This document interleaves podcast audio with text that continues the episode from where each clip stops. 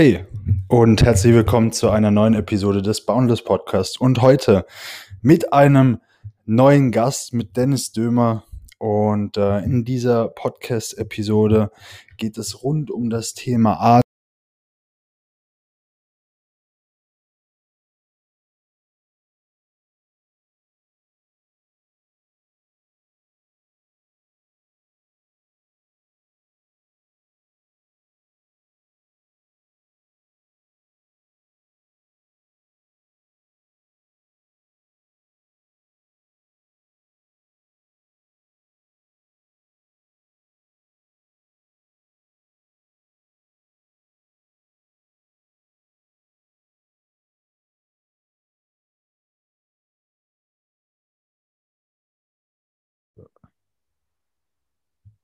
Jetzt. Gut. Dann nach anfänglichen Schwierigkeiten würde ich sagen, es geht los, ja. Ähm, Dennis, herzlich willkommen auf dem Boundless Podcast. Dennis, du bist Physiotherapeut, hast eigene Physiotherapiepraxen, bist Online-Coach, wenn es um das Thema Gesundheit, Performance, Leistungsoptimierung, Schlafoptimierung, ja, allgemeine Gesundheit geht, wie man fitter wird, wie man beweglicher wird. Ähm, richtig, richtig cool. Wir kennen uns ja schon richtig lange. Ich habe dich als extremen Experte, vor allem was das Thema Atmen jetzt betrifft, äh, weswegen wir auch zu dem Podcast gekommen sind, mehr oder weniger wahrgenommen. Ich bin froh, dich hier auf dem Podcast zusammen zu haben. Herzlich willkommen. Freue mich auf jeden Fall dabei zu sein. Danke für die Einladung. Cool. Dennis, ich würde sagen, stell dich doch einfach mal vor. Wer bist du? Was machst du? Was können die Leute erwarten? Mich kurz vorstellen, ja. Also ich bin seit 2011 Physiotherapeut, examinierter Physiotherapeut. Seit 2015 bin ich selbstständig, erst in einem Franchise-Unternehmen gestartet und jetzt mittlerweile seit äh, Anfang des Jahres komplett selbstständig mit zwei Praxen. Ähm, genau, und nebenbei oder beziehungsweise zusätzlich mache ich dann halt noch das Online-Coaching im Bereich Gesundheit, weil ich einfach festgestellt habe, dass man nur mit der Physiotherapie ähm, die Leute nicht langfristig genug und vor allen Dingen nicht tief genug ähm, beraten kann bzw. helfen kann. Und darauf aufbauend habe ich dann quasi das Coaching entwickelt. Die Säulen hast du ja quasi gerade schon genannt. Also ein großes Thema ist auf jeden Fall die Atmung, weil da ein ganz, ganz großes Potenzial einfach drin steckt. Aber auch die, äh, der Schlaf und die Beweglichkeit, die Bewegung, was ja im Grunde genommen durch die Physiotherapie auch so ein bisschen mein Steckenpferd auch ist. Und äh, genau, die anderen Themen kamen dann so nach und nach dazu, weil man einfach man muss einfach dazu sagen, wenn man eine umfassende Gesundheit und Performance haben möchte, dann kann man nicht nur auf einer Säule aufbauen, sondern muss man auf allen Säulen aufbauen. Cool. Ja, du sagst es. Ich meine, äh, wir hatten ja letztens da schon ein ziemlich cooles Thema drüber. Was ist denn so das, was du am häufigsten beobachtest, weswegen die Leute nicht vorankommen oder weswegen die Leute ja eine leinende Performance haben, nicht im Alltag vorankommen, nicht als Unternehmer auch vorankommen? Was hast du da so beobachten können durch deine Arbeit? Oftmals ist es die Compliance, die fehlt. Also die Verantwortung auch für sich selbst zu übernehmen, ist häufig das Problem. Die wollen eine einfache Lösung haben. Die wollen einfach, kommen auch zu mir und sagen so, hier, mach mal. Ähm, löst im Prinzip ein Problem, was ja einfach im Grunde genommen nicht machbar ist. So dieses, ähm, ich nehme eine Pille und danach ist es gut. Ich habe Schmerzen, ich schmeiße eine Tablette ein, danach ist es gut. Aber selber was dafür zu tun, ist immer schwierig. Ja, also dieses ähm, selber wirklich das Training durchzuführen ähm, jeden Tag auch wirklich ähm, dran zu bleiben und es durchzuführen und zu machen einfach, das ist das, was oftmals die Schwierigkeit ist. Die merken zwar oftmals, es wird besser, wenn ich die Übung mache, aber dann ist es ja irgendwann besser und dann dran zu bleiben und weiterzumachen und vielleicht auch noch besser zu werden, also eine höhere Performance aufzubauen und noch konzentrierter und leistungsfähiger zu werden, ähm, das fehlt dann häufig, dass sie da wirklich dann auch dranbleiben. Okay.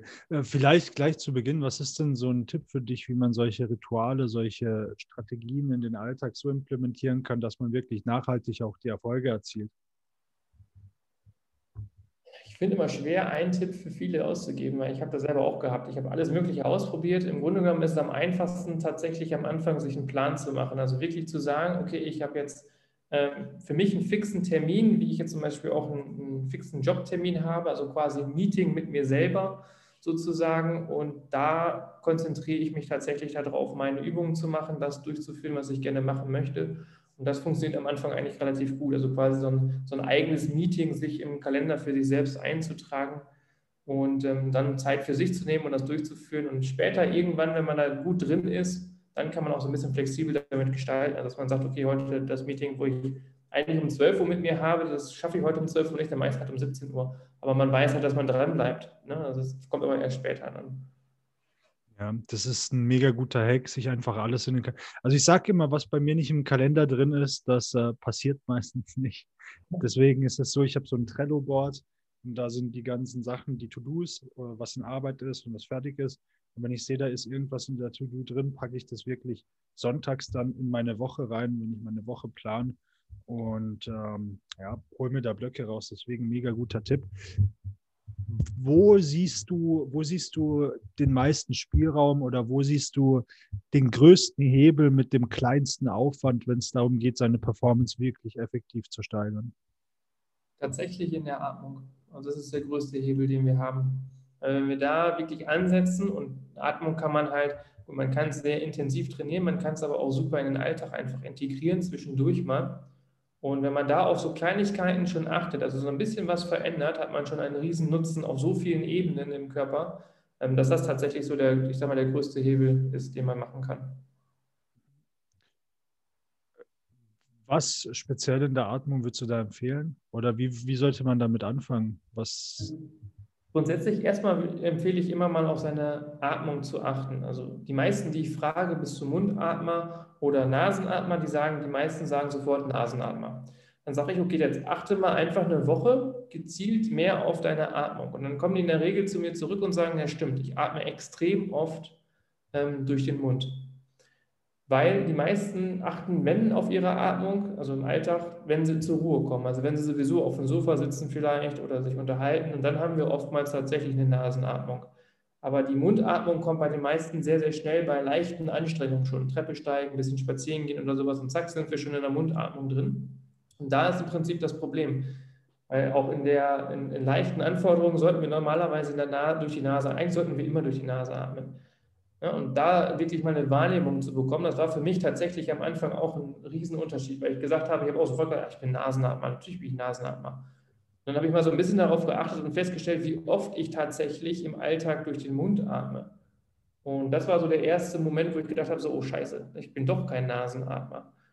Und dann habe ich da umgestellt und da schon die ersten tatsächlich auch großen Wendepunkte halt auch erlebt. Also damit einfach anzufangen, sich darauf zu konzentrieren, permanent durch die Nase zu atmen.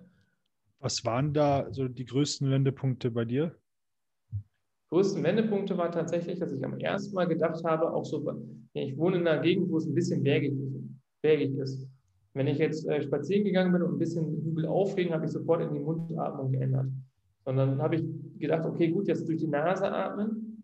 Und dann habe ich erstmal festgestellt, scheiße, mir bleibt die Luft weg. Ich habe sogar das Gefühl gehabt, dass ich quasi keine Luft mehr bekomme. Und ähm, das lag auch daran, dass ich lange Zeit quasi ähm, sehr trockene Nase hatte. Also die, im Prinzip die ähm, Nase sehr trocken war und ich dadurch halt vermehrt schlecht durch die Nase Luft bekommen habe. Als ich angefangen habe, mit der Na durch die Nase zu atmen, permanent, musste ich zwar am Anfang etwas langsamer laufen beim Spazierengehen, habe aber irgendwann gemerkt, dass sich meine Nasen, mein Nasenklima verändert hat tatsächlich. Also dass ich nicht mehr so oft eine zu Nase habe, dass, ich, dass die besser ähm, belüftet ist, dass die ich sag mal, dass mehr Schleimproduktion quasi stattfindet und dass die einfach feuchter ist, die Nase, dass das Klima da drin tatsächlich besser ist. Und dadurch einfach ich viel mehr Luft bekommen habe und halt tatsächlich mit viel weniger Sauerstoff auch äh, ausgekommen bin. Krass. Ja, ja, ich, ich habe das auch gemerkt. Wir hatten ja letzte Woche miteinander gesprochen und ich habe dir gesagt, dass ich den kompletten 8-Kilometer-Lauf nur durch die Nase geatmet habe. Es war wirklich schwer für mich, auch in diesem Bereich zu overpacen. Also ich habe meine Herzfrequenz track ich ja immer beim Laufen. Ich war immer konstant zwischen einer, gut, jetzt vielleicht die letzten, der letzte Kilometer war vielleicht ein bisschen über 140, aber ich war sonst immer konstant zwischen 130, 140 Schlägen. Also voll im niedrigeren, im, im niedrigeren Bereich, jetzt sage ich mal, ähm, vom Puls. Und immer wenn ich ausgebrochen bin, habe ich gemerkt, dass ich keine Luft mehr bekomme. Das hatte ich davor nicht. Davor, als ich rein durch, also als ich bei so langen Strecken äh, durch den Mund geatmet habe, habe ich das gar nicht gemerkt, weil es bei mir tatsächlich so war, dass ich, ja, ich bin, ich bin automatisch eben in der Mundatmung gewesen oder ich habe einfach Sauerstoff da reingelassen, wo Sauerstoff reingekommen ist. Und dadurch konnte ich extrem schnell auch overpacen. was dann auch die Herzfrequenz nach oben schießen lassen hat. Wenn man jetzt damit ähm, anfängt, eine Nasenatmung zu machen, also ich habe ich mache den Prozess, gehe ich ja jetzt gerade auch durch seit einer Woche. Wo würdest du sagen, sind die Schritte, die man als erstes gehen sollte und worauf sollte man da definitiv achten? Also im Grunde genommen ist es einfach. Einfach tatsächlich durch die Nase anfangen zu atmen. Und das versuchen tatsächlich konstant beizubehalten. Tatsächlich ist es manchmal so, dass man so ein bisschen was in seinem Alltag umstellen muss. Wie ich gerade schon gesagt habe, man geht vielleicht spazieren und merkt so, boah, mir bleibt aber bei meiner normalen Geschwindigkeit, die ich normalerweise laufe, ähm, habe ich Schwierigkeiten durch die Nase zu atmen. Dann heißt es am Anfang erstmal langsamer werden. Reduziere die Geschwindigkeit so weit, dass du merkst, okay, jetzt kann ich vernünftig durch die Nase atmen. Das dauert ein paar Wochen, dann bist du auf jeden Fall wieder auf der normalen Geschwindigkeit und tatsächlich irgendwann sogar auch darüber. Ähm, aber tatsächlich sich wirklich darauf zu konzentrieren und zu fokussieren, immer durch die Nase zu atmen. Es gibt dieses Sprichwort, die Nase ist zum Atmen da, der Mund zum Essen und zum Sprechen. Also man atmet wirklich konstant, permanent, außer vielleicht im Spitzensportbereich, dann ist es nochmal was anderes. So beim Gewichtheben oder sowas, da gibt es halt bestimmte Manöver und sowas noch, um die Atmung zu verändern. Da atmet man kurzfristig, aber wirklich nur durch den Mund. Aber ansonsten heißt es eigentlich immer durch die Nase atmen. Das einfach üben, üben, üben, üben. Und auch wenn man mal zwischendurch merkt, ach Mist, jetzt atme ich wieder durch den Mund, wieder anfangen, durch die Nase zu atmen. Das ist im Grunde genommen die einfachste Atmung, die man auch, oder beziehungsweise die einfachste Übung, die man auch permanent im Alltag einfach durchführen kann. Ich muss mich permanent daran erinnern, dass mein Mund, dass mein Mund zubleibt, aber gemerkt, dass die Speichelproduktion auch zunimmt und dass sich irgendwie, dass mein Gehirn sich auch durchbluteter anfühlt. Also auch wenn ich das jetzt nicht lange mache, ähm, ich fühle mich auf jeden Fall viel, viel schärfer und ich fühle mich morgens auch ausgeschlafener als sonst. Aber ich tape nachts auch meinen Mund zu. Ähm, kannst du vielleicht was zu den, zu den kognitiven oder zu den mentalen, zu den Performance-Aspekten jetzt außer halt wirklich, okay, es ist gut für die Gesundheit und man soll sich anpassen. Was für, was für Performance-Vorteile nimmt man durch diese, diese Atmung, also wenn man seine Atmung wirklich umstellt, langfristig? Was für Performance Vorteile kann man da äh, dadurch auch etablieren? Also du hast es gerade selber schon gesagt, in dem Moment, wo ich die, durch die Nase atme, ähm, habe ich auch irgendwann eine erhöhte CO2-Wert im Körper. Also es geht nicht nur darum, durch die Nase zu atmen, sondern tatsächlich auch seine Atemfrequenz so niedrig wie möglich zu halten. Also so wenig wie möglich zu atmen, um eine höhere Sauerstoffaufnahme zu bekommen. Das hört sich jetzt erstmal konträr an, liegt aber mitunter daran, dass wir ähm, das CO2, was ja immer so als Abfallprodukt im Körper bezeichnet wird, was wir ja abatmen im Grunde genommen, hat aber auch ganz, ganz wichtige Funktionen im Körper. Zum einen hat es eine vasodilatorische Wirkung, das heißt, die Gefäße werden erweitert. Das heißt, es kann mehr Sauerstoff im Körper zirkulieren. Für diejenigen, die immer kalte Hände und Füße haben, ihr werdet merken, dass die Hände auf einmal warm werden, dass die Füße warm werden. So, das heißt, der Körper fängt nicht mehr an zu zentralisieren, weil die Gefäße eng sind, weil wir in einem Stressmodus sind, sondern es erweitert sich. Wir sind im parasympathischen Modus. So, in dem Moment wird aber auch das Gehirn besser durchblutet. Das ist das, was du jetzt gerade sagtest. Es kommt mehr Blut und mehr Sauerstoff im Gehirn an, was logischerweise dazu führt, dass wir fokussierter sind, konzentrierter sind, dass wir uns längere Zeit konzentrieren können und vor allen Dingen halt auch eine höhere kognitive Leistungsfähigkeit haben. Also die Lernfähigkeit wird besser, weil wir auch in einem entspannten Modus sind. Unser Parasympathikus ist aktiv, das heißt, wir sind in einem Modus, wo wir nicht in einem Fight-or-Flight-Modus drin sind, sondern tatsächlich auch sagen können, wir können uns auf was konzentrieren und besser lernen. Und das alles nur, weil wir nicht mehr durch den Mund, sondern durch die Nase haben. Krass, ja. Ähm, also ich merke das vor allem, dass ich produktiver bin und dass mir auch, es gibt ja immer so Momente im Leben eines Unternehmers und Selbstständigen, wo du dir denkst, boah, muss das jetzt sein? Und ich finde, durch die Atmung ist man auf jeden Fall grundsätzlich ruhiger und ist auch präsenter. Das ja. macht extrem viel aus. Du hast tatsächlich einen Vorteil. Ähm, Im Grunde genommen, beim Atemtraining geht es darum, erstmal eine physiologische Atmung zu bekommen. Die hat erstmal gesundheitliche Vorteile, aber wie du gerade auch schon sagtest, wenn du dir nachts über die Nase tapest, ach, die Nase tapest, also schon den Mund tapest, dass du tatsächlich durch die Nase atmen musst, ähm, dann hast du tatsächlich auch eine höhere oder eine, eine, bessere Schlafqualität. Wenn du durch die Nase atmest, in der Nasennebenhöhle sitzt noch ähm, ähm, Stickstoffmonoxid wird dort produziert, was dafür sorgt, dass über die Nacht dein Blutdruck sinkt, und zwar deutlich sinkt. Und in dem Moment hast du eine höhere Erholung, also eine bessere Erholung. Das heißt, du stehst morgens deutlich erholter und wacher und fitter wieder auf. Ich habe sogar das Gefühl, dass ich weniger Verspannungen dadurch habe. Also das auch. Ich hatte ja gerade schon gesagt, die Durchblutung steigt, eine äh, vasodilatorische Wirkung entsteht. Das heißt, die Muskulatur ist besser durchblutet. Und dadurch, dass wir einfach im Parasympathikus sind, also entspannter grundsätzlich sind, werden natürlich dadurch auch ähm, Verspannungen gelöst. Ja. Krass. Welche Atemübungen gibt es denn jetzt noch, um zu sagen, hey, ich bringe jetzt meine Performance aufs nächste Level? außer zu sagen, okay, ich arbeite, äh, ich atme konstant. Das ist ja, wie sagt man, diese Umstellung auf die nasale Atmung ist ja eher so ein, ähm, so ein Long-Run-Ding, was erstmal, du hast, was hast du zu mir gemeint? Also drei Monate Adaptionsphase safe. Zwei bis drei Monate, bis man da jetzt wirklich drin ist. Ich merke das auch heute ist zumindest zum Beispiel ein Tag, da fällt es mir viel schwerer als gestern und vorgestern. Ich weiß auch nicht wieso. Mehr Stress. Ja, ja, aber ich erinnere mich halt selbst immer dran, hey, äh, so schaut's aus. Du, du achte darauf, dass du durch die Nase atmest. Also ich tue mich die ganze Zeit eigentlich selbst dran erinnern. Aber wie gesagt, es ist ja eine Long-Run-Sache. Was kann ich kurzfristig machen, um meine Atmung aufs nächste Level zu bringen? Also grundsätzlich haben wir durch die Atmung die Möglichkeit, mit unserem vegetativen Nervensystem zu spielen. Das heißt, es gibt einmal die Möglichkeit durch Hyperventilationstechniken, und das ist die bekannteste, die Wim Hof-Atmung, ähm, unseren Sympathikus zu steigern. Das heißt, leistungsfähiger für eine kurze Zeit zu werden, auch ähm, einfach fokussierter, also quasi in so einen Tunnel zu kommen. Und wir haben auf der anderen Seite die Möglichkeit, das vegetative System runterzufahren. Das sind Hypoventilationstrainings. Das heißt, wir versuchen so wenig wie möglich zu arbeiten, äh, zu atmen und quasi ähm, die Atmung so weit wie möglich runterzufahren. Und dadurch erhöhen wir unseren CO2-Level.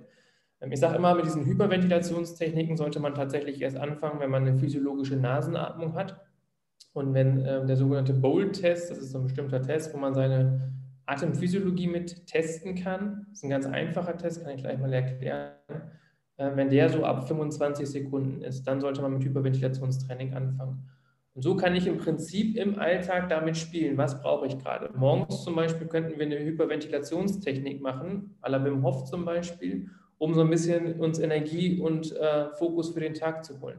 Abends wiederum eher eine Hypoventilationstraining, um so ein bisschen runterzukommen. Wenn man jetzt in einer kurzen Stresssituation ist, wo man wirklich merkt, so, boah, ich überdrehe gerade, ich kriege gerade richtig Stress, dann gibt es ähm, eine schöne Technik, dann nimmt man die Hände einfach vor den Mund und atmet durch die Nase ein und aus. Du kennst das vielleicht, bei Panikattacken soll man in eine Tüte atmen, vielleicht schon mal gehört.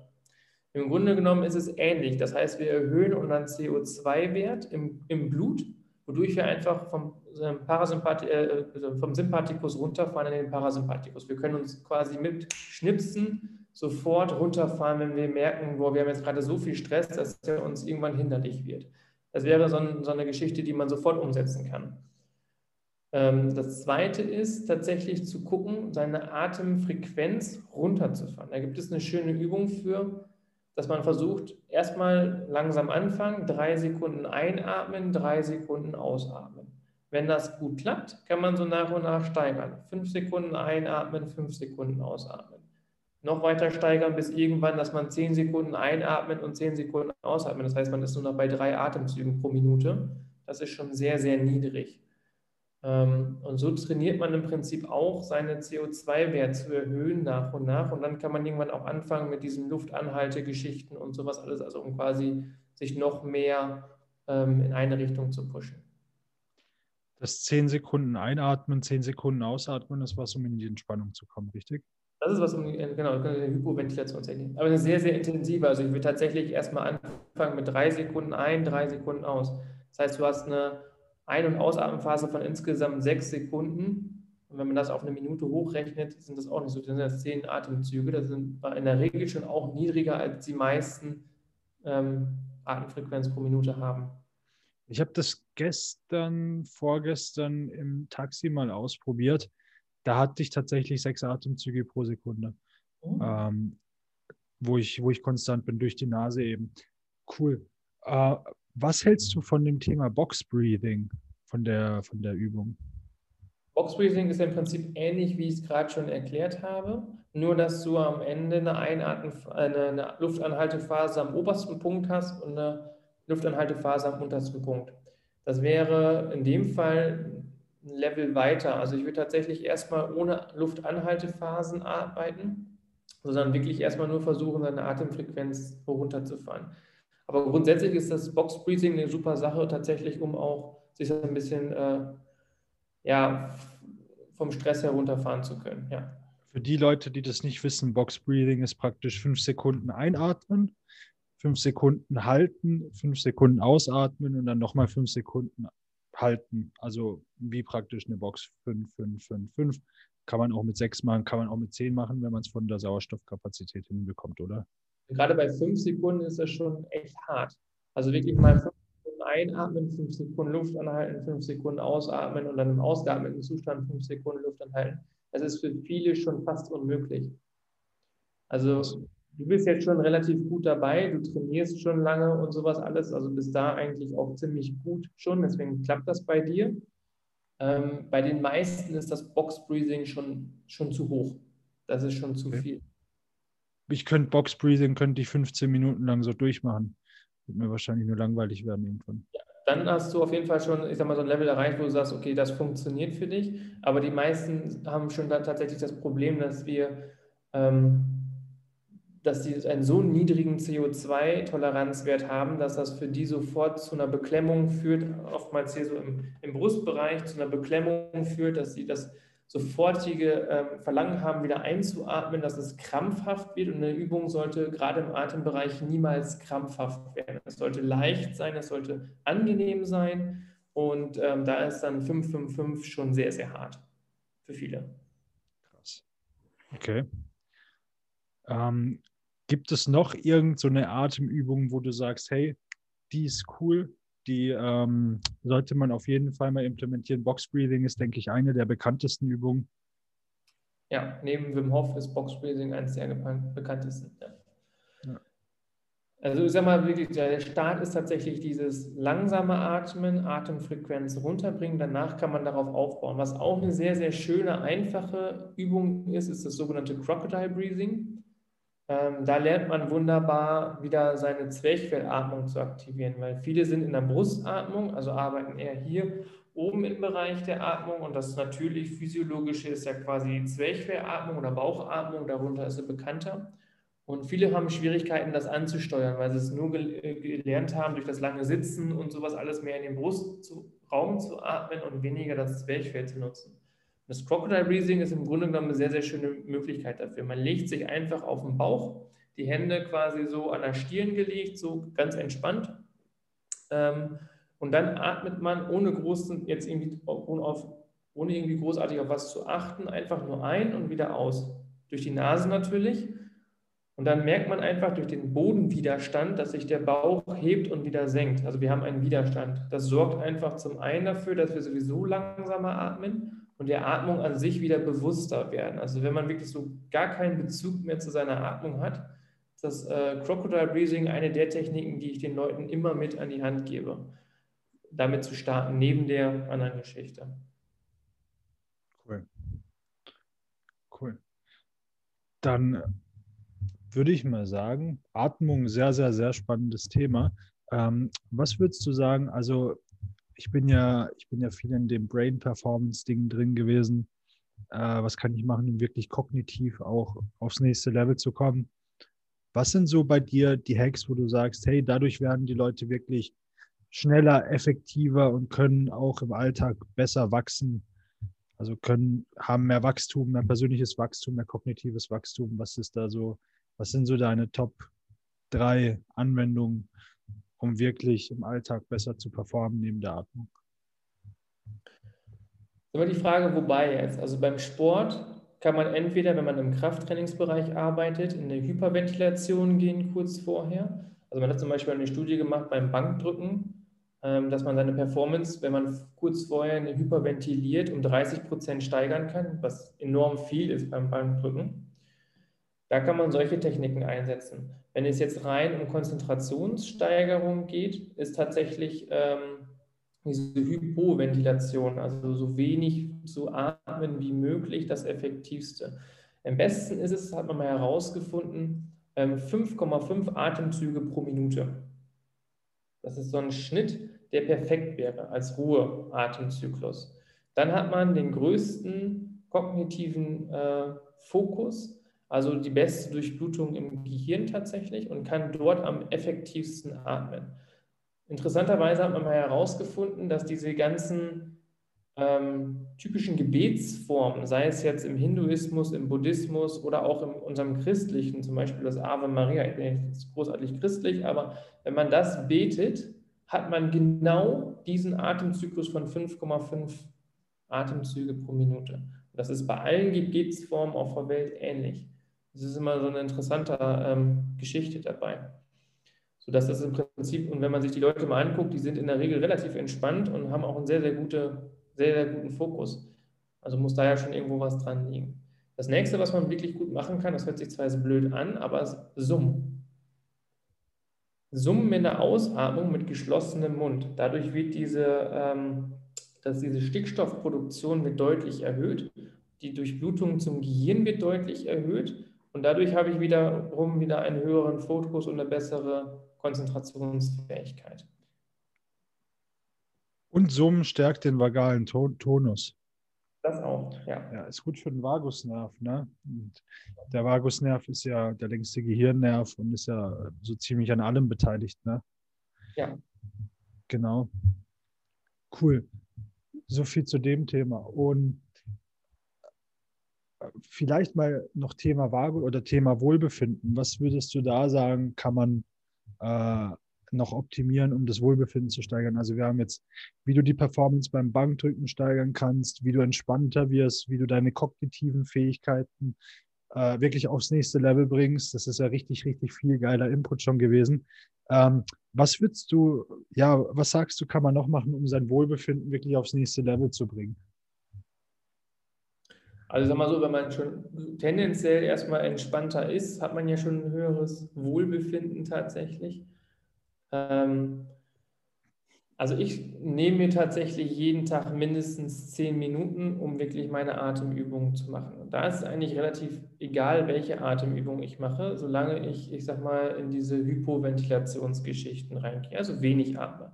Dadurch steigere ich einfach mein Wohlbefinden, weil ich runterfahre, weil ich vom Stress runterfahre und vor allen Dingen halt auch merke, wo gerade auch vielleicht Verspannungen und Verhärtungen im Körper sind, wo ich dann nochmal gezielt dran arbeiten kann, dann im, im Nachhinein, sag ich mal.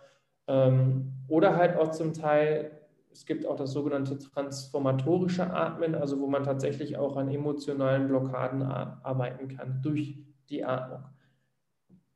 Das ist im Grunde genommen auch nochmal so ein Bereich, den man da mit reinnehmen kann. Den sollte man am Anfang aber nicht alleine machen. Das ist dann praktisch, wie du, wie du einen psychedelischen Zustand über Atmung erreichst, oder wie? Genau, richtig. Also da sind wir wieder im Bereich ähm, Hyperventilation. Das passiert ganz oft bei den Leuten, wenn die Wim Hof-Atmung machen, dass die anfangen so ab der dritten, vierten Runde, weil dann in dem Moment so viel CO2 aus dem Körper rausgepresst wurde, dass zu wenig Sauerstoff im Körper ist. Das hört sich jetzt erstmal paradox an, aber tatsächlich durch Hyperventilation schaffen wir es, einen hypoxischen Bereich im Gehirn zu schaffen, also zu wenig Sauerstoff. Und dann kommt man in so eine Art ja, High-Zustand rein.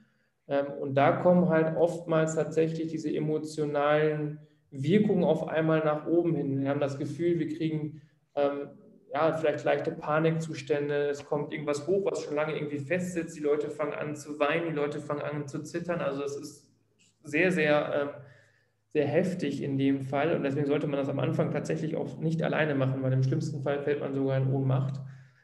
Ähm, und das ist dann zum Beispiel das eine oder dieses, vielleicht schon mal gehört, holotropes Atmen. Ja, holotropic, holotropic Breathwork war das, was ich meinte. Die arbeiten zusammen dann noch mit, mit bestimmten Sounds und Beats, die sehr, sehr, also sehr laut und sehr intensiv sind.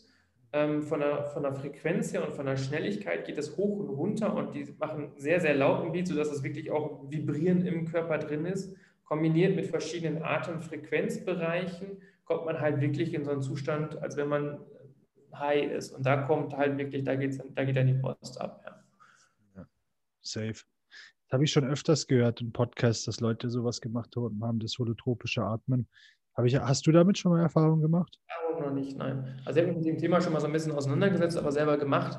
Wie gesagt, man sollte es nicht ohne Begleitperson machen. Ne? Also man sollte, man sollte sich jetzt nicht alleine zu Hause hinlegen, dann diese Musik dran machen und anfangen zu hyperventilieren, wie blöd.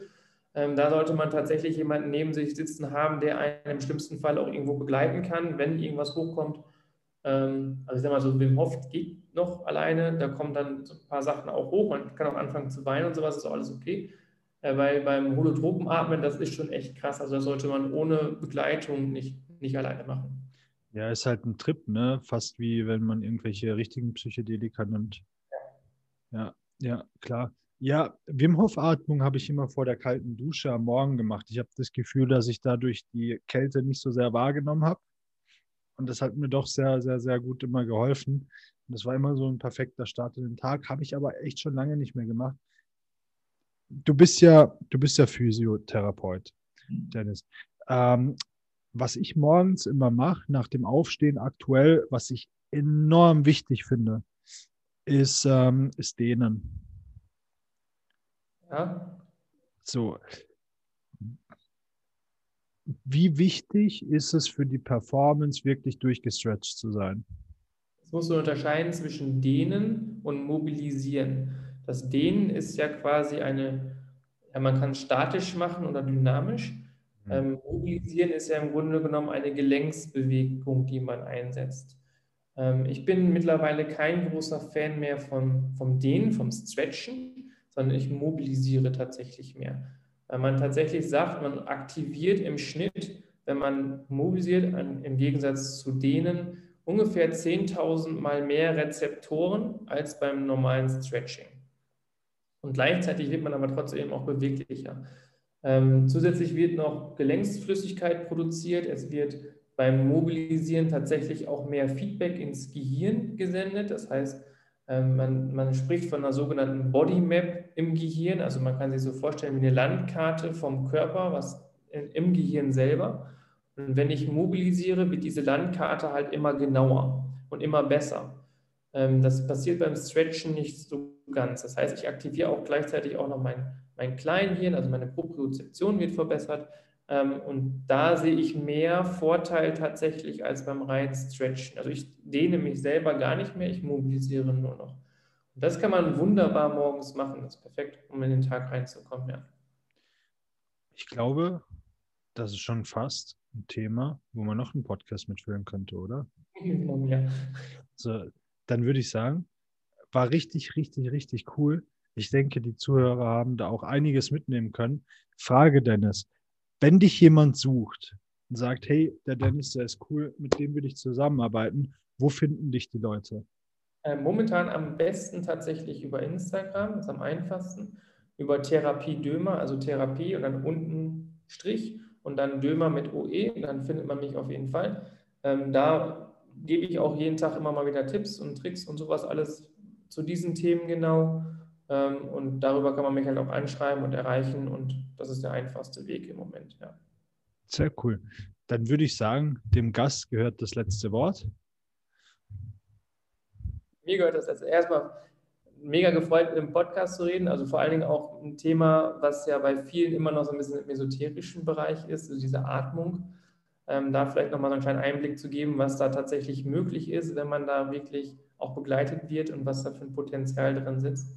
Das ein bisschen bekannter zu machen, da freue ich mich jedes Mal drüber. Danke dafür die, für die Möglichkeit und ja, fangt an, durch die Nase zu atmen.